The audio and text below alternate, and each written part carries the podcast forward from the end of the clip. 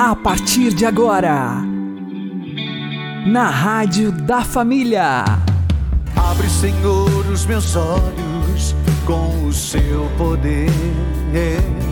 Caminhando com Jesus. Acredite, se Deus é por nós, quem será contra nós?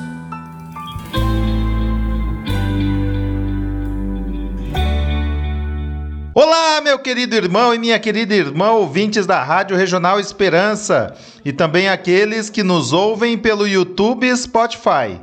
Eu sou João Cláudio e este é o programa Caminhando com Jesus. E vamos caminhar com Jesus em nome do Pai, do Filho e do Espírito Santo. Amém. Inspirai, ó Senhor, as nossas ações e ajudai-nos a realizá-las para que em vós comece e para vós termine tudo aquilo que fizermos. Por Cristo Senhor nosso. Amém. Santíssima Virgem Maria, Mãe de Deus, rogai por nós. Castíssimo São José, patrono da Igreja, rogai por nós. Precisamos deixar Deus tocar na raiz dos nossos pecados. Vamos aprender com o Padre Léo. Pare de brigar com você, pare de se condenar. Quantas vezes você mesmo fica murmurando, fazendo igualzinho o povo de Deus lá no deserto? Ah, porque eu sou ruim. Ah, porque eu não consigo. Ah, porque eu sou fraco. Ah, porque eu sofro desde pequeno. E aí eu fico encontrando justificativas em pessoas, em fatos e acontecimentos. Você não é ruim. Você não é homossexual. Você não é prostituta. Você não é ladrão. Você não é adúltero. Não pense você que você tem um espírito dominando você que faz muito tempo. Eu sou adulto. Não! É porque o encardido conseguiu fazer uma casca no seu coração. E essa casca é impermeável. Só você pode arrebentá-la. E para arrebentá-la é preciso esses dois elementos que o Senhor nos deu: sangue. Sangue da nova e eterna. Olha que imagem maravilhosa. O cálice que recolhe o sangue de Jesus. Sangue da nova e eterna aliança que nós recebemos em cada Eucaristia Cada vez que nós comungamos, nós comungamos, e segundo a NASA falou, nós comungamos um pedaço do músculo do coração de Jesus. A Eucaristia é pedaço do músculo, da força do coração. Músculo é força, coração é sensibilidade, é doçura. Por isso que Jesus diz: a única coisa que mandou aprender dele nós não temos outro mestre a nos ensinar. Jesus é o único pedagogo. O Papa João 23, logo que se tornou Papa, disse: Não quero outro mestre, outro pedagogo para o meu ministério à frente da igreja, senão o Sagrado Coração de Jesus. João 23, mudou a história da igreja, como nós sabemos que mudou a história do mundo, porque escolheu ser aluno do coração de Jesus. E eu queria dizer a você: matricule-se nessa escola de amor que é o coração de Jesus. Ele se apresenta como nosso mestre. E o Papa escreveu naquela, naquele documento lindo sobre o rosário: Jesus não é só um conteúdo a ser aprendido, Ele é o conteúdo, Ele é a pessoa a ser aprendida. Eu não vou, eu não posso aprender só o que Jesus ensina, eu tenho que aprender a pessoa de Jesus. Por isso ele diz: aprendei de mim. Ele não falou aprender comigo. Ele não disse que ele vai sentar numa aula e vai nos ensinar ele, vai, ele, ele diz que ele vai fazer para que a gente faça igual. Na medida em que nós vamos reproduzindo as atitudes de Jesus, as características do coração de Jesus, e aí nós precisamos de duas coisas que Jesus mandou aprender dele. Aprendei de mim que sou manso e humilde. O que é manso? Manso é aquele que deixa Deus botar a sua mão. Deixa Deus botar a mão no seu coração, meu irmão. Mas Deus não quer botar a mão aí só para arrancar esse coração, Ele quer derramar nesse coração a água. Coração sem água não é humilde, humilde é de humos. Também vem daí a palavra humor, porque muita gente não é alegre.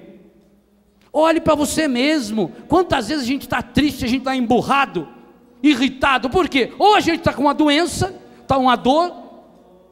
Pior doença que existe é aquela que a gente tem. Qual é a pior dor no mundo? A sua. Você tá, tem uma dor, você fica irritado, você fica nervoso, não é? Ou você tem uma dor externa, uma dor física, um problema na perna, um problema no ouvido, um problema no olho, um problema no dente. Ou você tem uma dor espiritual, e normalmente é essa, é uma ferida no coração. Oh, meus irmãos, o mundo de hoje é especialista em ferir corações. Palavras que ferem, músicas que ferem, novelas que ferem, filmes que ferem. Olha como as pessoas estão feridas e machucadas. As crianças hoje machucadas dentro de casa, por falta do colo, do carinho, do abraço, do beliscão, do aperto do pai. Corações feridos. Olha o, coração masculino como está machucado, prostituído, aporcalhado Olha o coração feminino. Olha a figura da mulher como é prostituída, porcalhada, suja, estragada. Olha a sexualidade humana, como está destruída, despersonalizada, como está reproduzindo o demônio. E nós estamos brigando contra os moinhos de vento. Hoje nós somos convidados a deixar Deus tocar lá na raiz do problema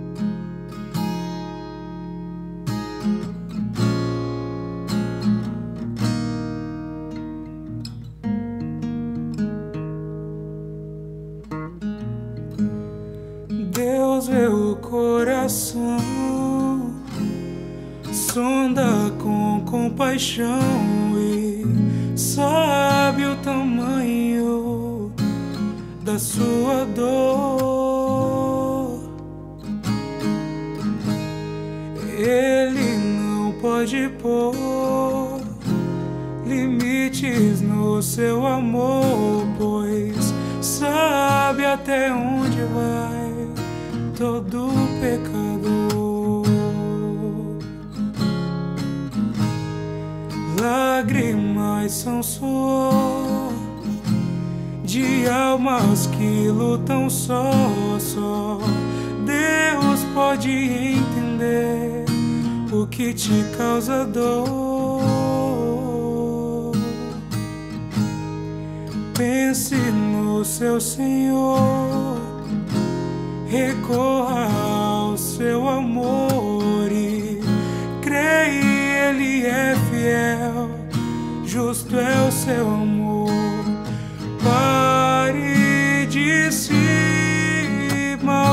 Maltratar, não queira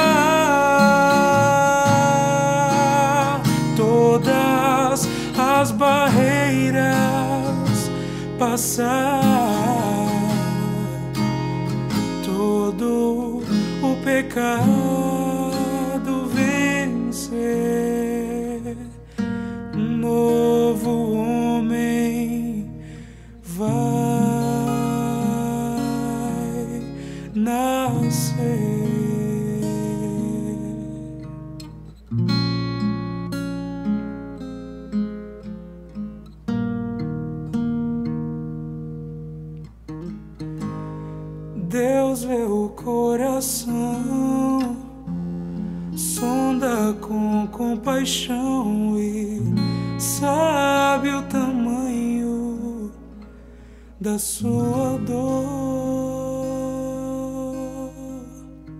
Caminhando com Jesus e o Evangelho do Dia. O Senhor esteja convosco. Ele está no meio de nós.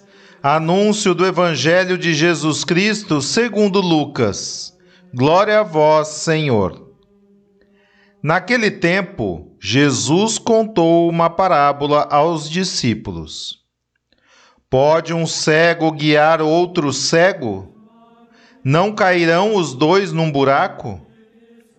Um discípulo não é maior do que o mestre todo discípulo bem formado será como o mestre. Por que vês tu o cisco no olho do teu irmão e não percebes a trave que há no teu próprio olho? Como podes dizer a teu irmão: Irmão, deixa-me tirar o cisco do teu olho, quando tu não vês a trave no teu próprio olho? Hipócrita! Tira primeiro a trave do teu olho, e então poderás enxergar bem para tirar o cisco do olho do teu irmão.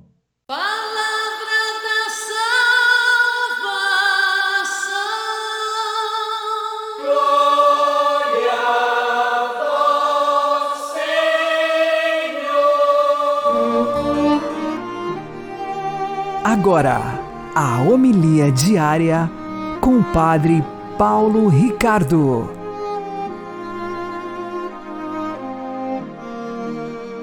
Meus queridos irmãos e irmãs, no Evangelho de hoje, Jesus ensina um grande remédio para as nossas almas. A humildade, nós nos colocarmos diante de Deus numa autocrítica para vencer a raiz da soberba.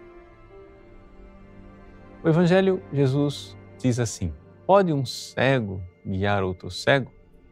E ele começa a descrever a realidade de querer tirar o cisco no olho do irmão e você não vira trava no seu próprio olho.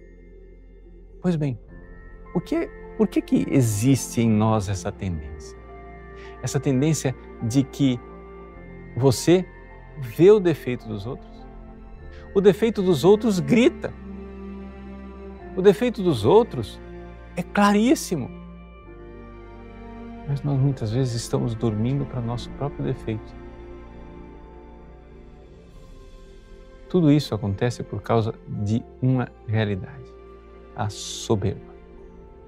Nós, seres humanos, a partir do pecado original, fomos mordidos pela serpente e, infelizmente, temos em nós a raiz que é a raiz de todos os nossos pecados, que é a soberba. Como nós poderíamos descrever a soberba? A soberba é essa realidade dentro de nós que faz com que nós nos consideremos sempre melhores do que os outros, acima dos outros e, nos casos extremos, acima até mesmo de Deus.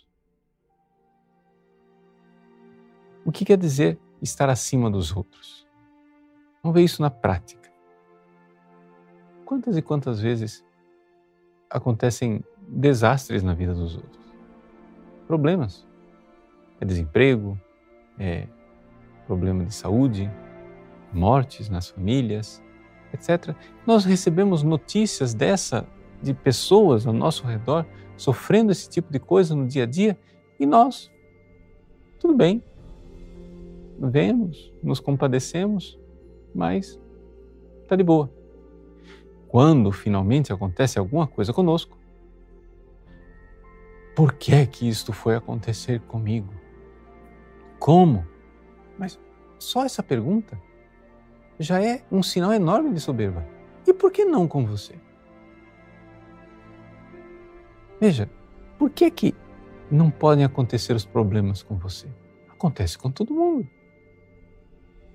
Nós sempre estamos tendendo a nos colocar como centro do mundo. Especiais no sentido ruim da palavra. Sim, nós somos especiais, porque recebemos de Deus uma misericórdia infinita e Ele nos trata como a pupila dos seus olhos. Mas o problema é quando nós, olhando para nós, nos achamos e nos colocamos acima dos outros. Aqui acontece a cegueira, a maior das cegueiras. Diria até mais do que uma cegueira, é uma verdadeira demência. Por quê? Porque nós perdemos o contato com a realidade. Que você minta para os outros é grave. Que você minta para você mesmo é enormemente pior, porque você perde o contato com a realidade.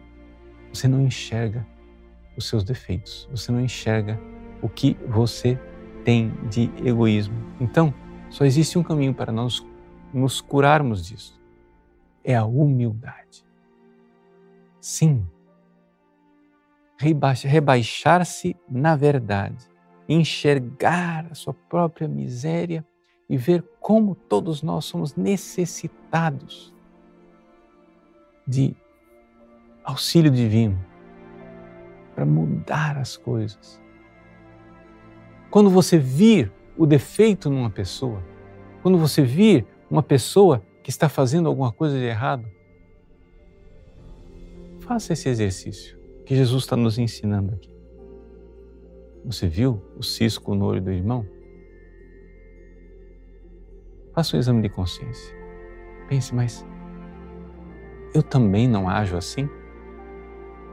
E talvez você vai encontrar muitas vezes que você age de forma ainda pior. Isto é uma verdade. Uma verdade que vai doer, mas será extremamente salutar, porque é um remédio o remédio que traz você de volta para a realidade, os pés cravados no chão. Porque, como Deus é a verdade, Ele quer que nós caminhemos na verdade. Deus é luz. É a luz que ilumina a nossa cegueira. Ele quer e Ele pode arrancar de nós a raiz da soberba. Deus abençoe você. Em nome do Pai, do Filho e do Espírito Santo. Amém.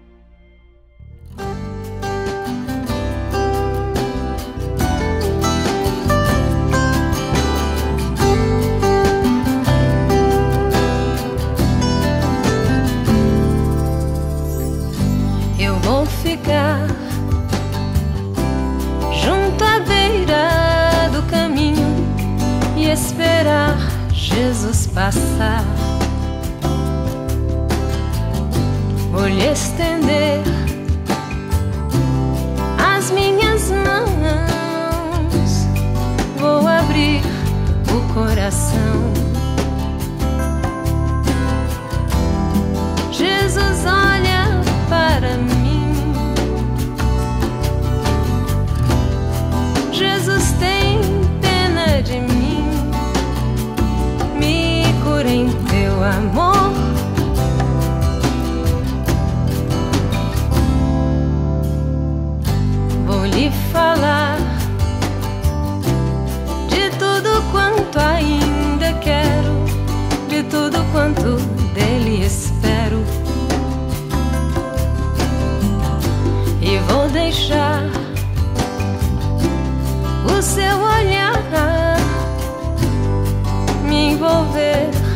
Transformar.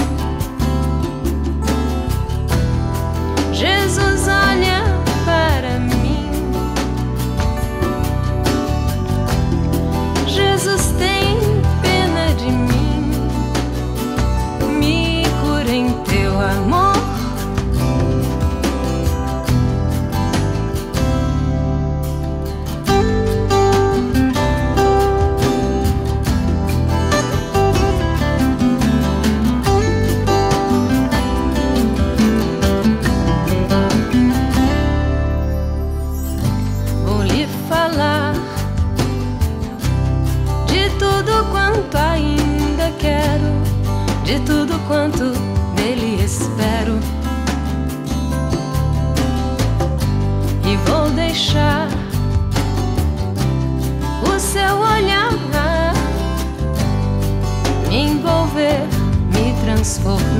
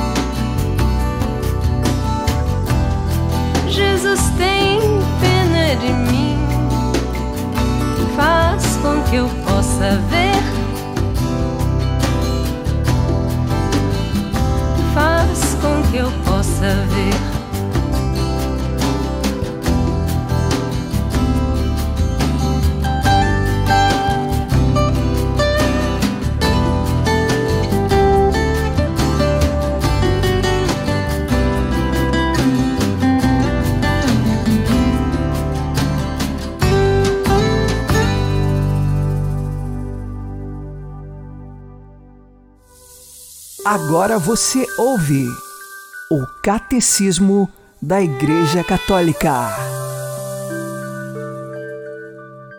Parágrafo 900. A vocação dos leigos.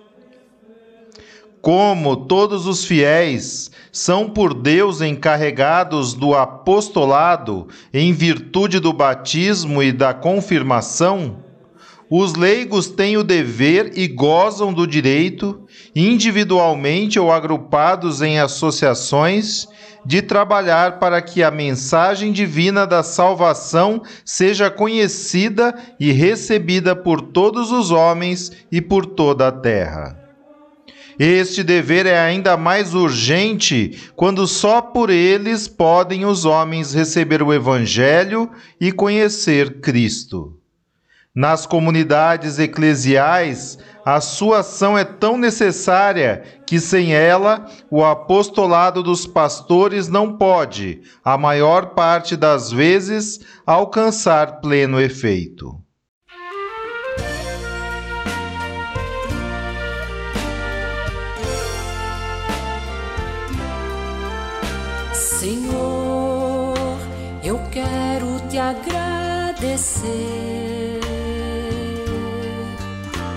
De todos os dias a gente poder conversar.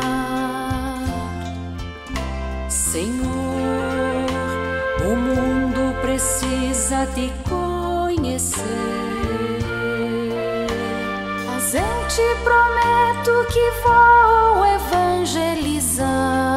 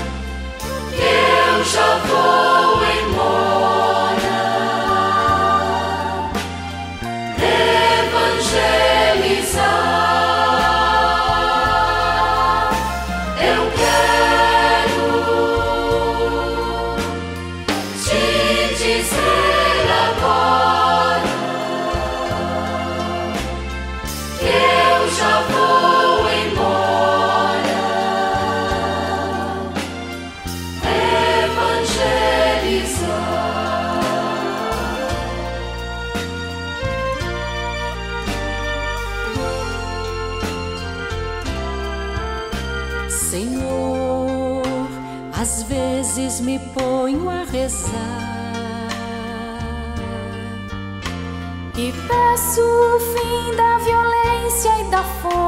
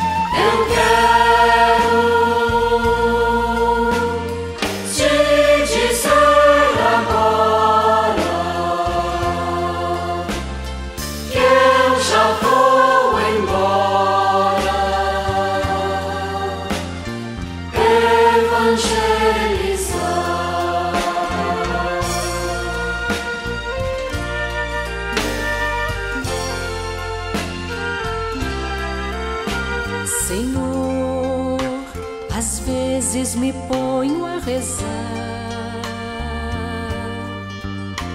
e peço a você para que fique mais perto de mim. Senhor, às vezes me ponho a chorar e não compreendo porque o mundo sofre sem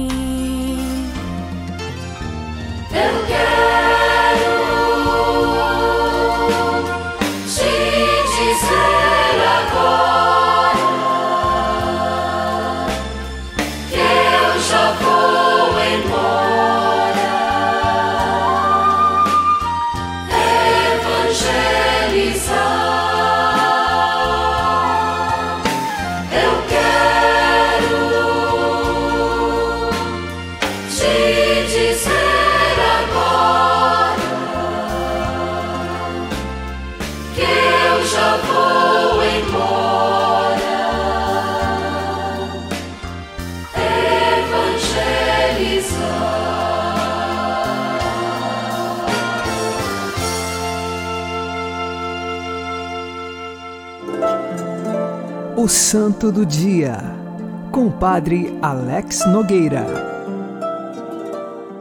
Neste dia 9 de setembro, nós fazemos memória de São Pedro Clever, que nasceu no ano de 1580 na Espanha. Desde pequeno, ele desejava se consagrar como religioso. Tanto é que tomou a decisão e foi para a Companhia de Jesus, os jesuítas, com a intenção de ser um missionário. E assim aconteceu. São Pedro Clever foi enviado como missionário na América, em Cartagena, um porto onde se recebia escravos que viam, vinham da África para a América Espanhola.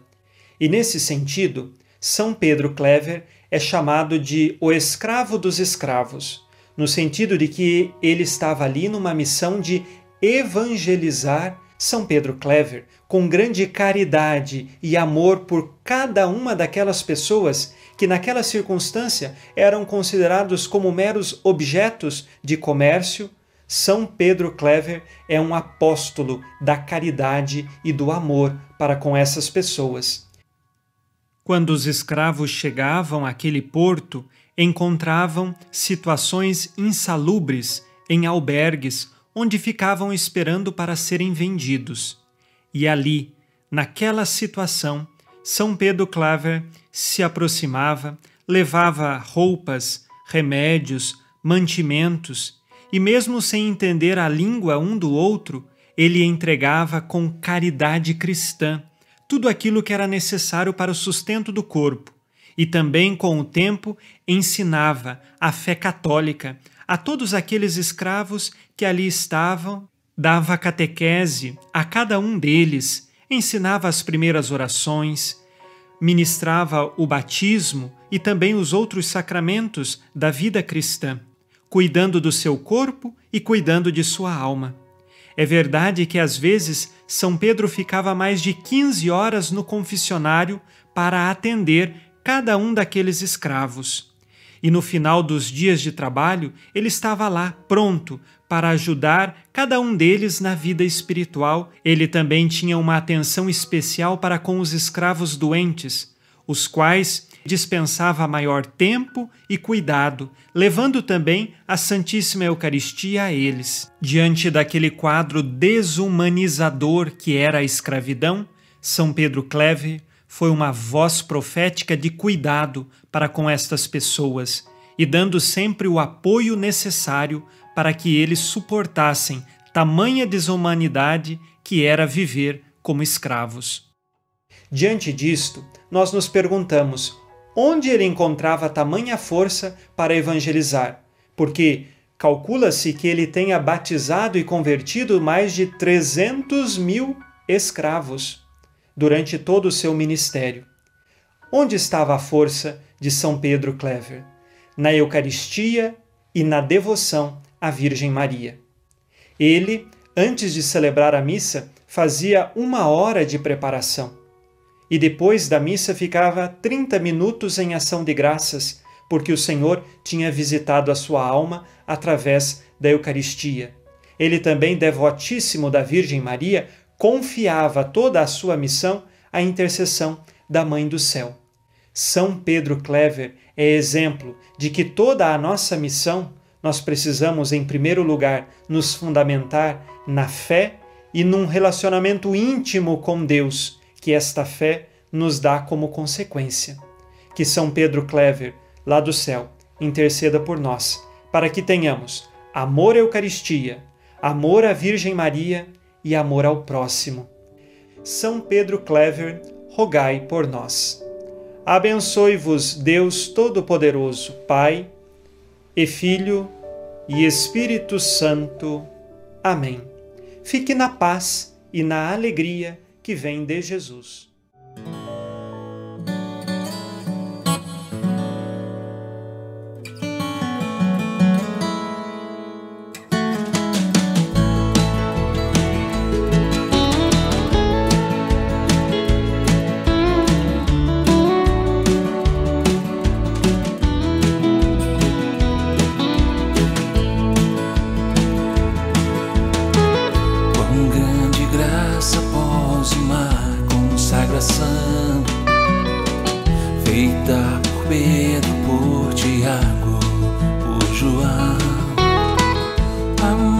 Mãe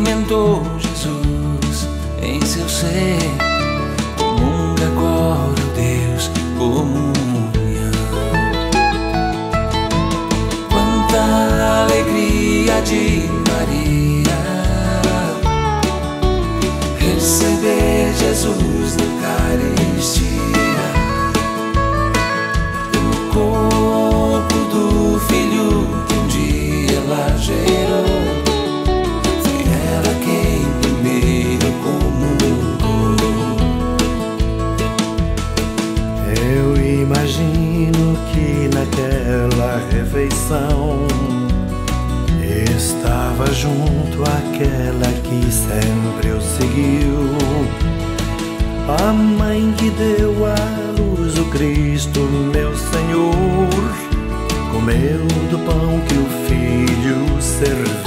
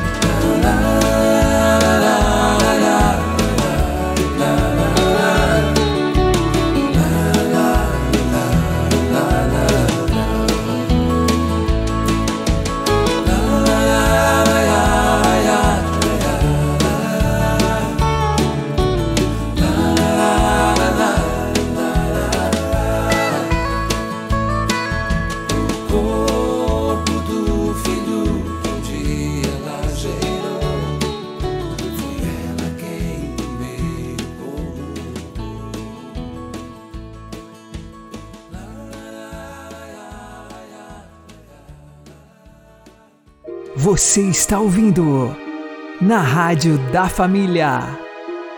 Caminhando com Jesus.